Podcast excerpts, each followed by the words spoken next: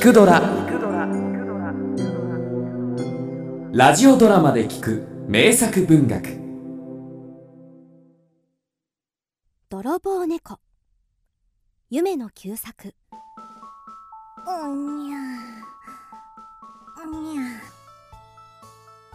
お天気のいい日にブチ猫が縁側に座ってしきりに顔を撫で回しておりました。この猫はネズミを一匹も取らぬくせに物を勝手に取っていく泥棒猫で近所から嫌われていましたが。コロコロ。とおべっかを使うのが上手なので家の人に可愛がられていました。おや？ブチコさんこんにちは。ちょうどこの家の赤犬が通りかかってこの猫を見ると声をかけました。おや赤太郎さん。だんだん地べたが冷たくなってきましたね。ブチコさんは何をしているのだね？お化粧をしているのですよ。わらわはあなたと違ってお客様のお座敷へも出るのですからね。うーん。そうかい。ではまたあくる日。犬がまた縁側を通ると猫は畳を爪で力いっぱいバリバリとかきむしっています。犬はそれを見とがめて何をしているんだいブチコさん。畳の間のほこりを取っているんですよ。わらわのすることをいちいちやかましくとがめ立てておくれでないかい。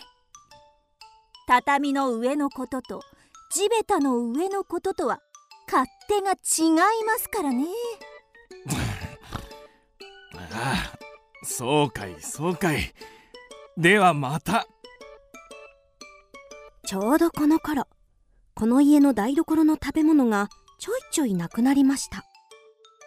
しかもちゃんと戸が閉まっている戸棚の中のものがなくなりますのでこの奥様は女中さんを呼び出して本当はお前が食べてるのだろ？うちはそんなさもしい真似をさせるほど貧しいかい？それなのに開き直って犬や猫のせいにして。今回までは見逃してやるがこれ以上したら暇を出すからね。女中は何が取られているかさえ分かりませんでしたから奥様に対して言い訳もできませんでした。時々犬にご飯をやるときに目を真っ赤にして泣いていることもありました。かわいそうに。きっとあのブチが取っているに違いないのに。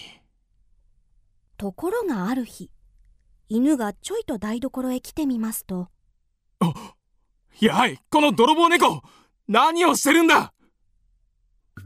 やかましいったらないわね。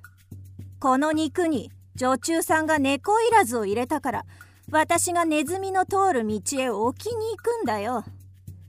お前なんぞは家の外回りを見張って泥棒の用心さえしておればいいんだ。すっこんでおいで。黙れ。猫いらずを使うくらいなら貴様がいない方がよっぽど安心だ。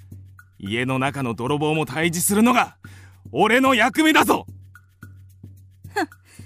偉そうなことをお言いでないよ畳の上に上がっていけないものがどうして家の中の泥棒を退治できるの？できるとも。こうするのだ!犬は泥足のまま床の上に飛び上がってあれつ助犬は猫をくわえて一振り二振りするうちに猫はにゃーとも言わずに死んでしまいました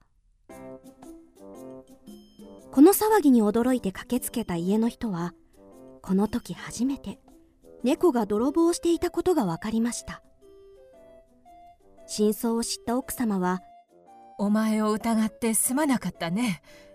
その肉はご褒美に犬におやり。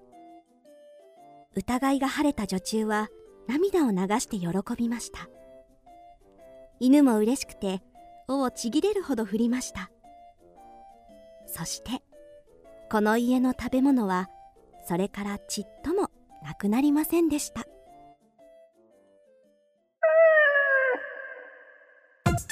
聞くドラは YouTube にもチャンネルを開設。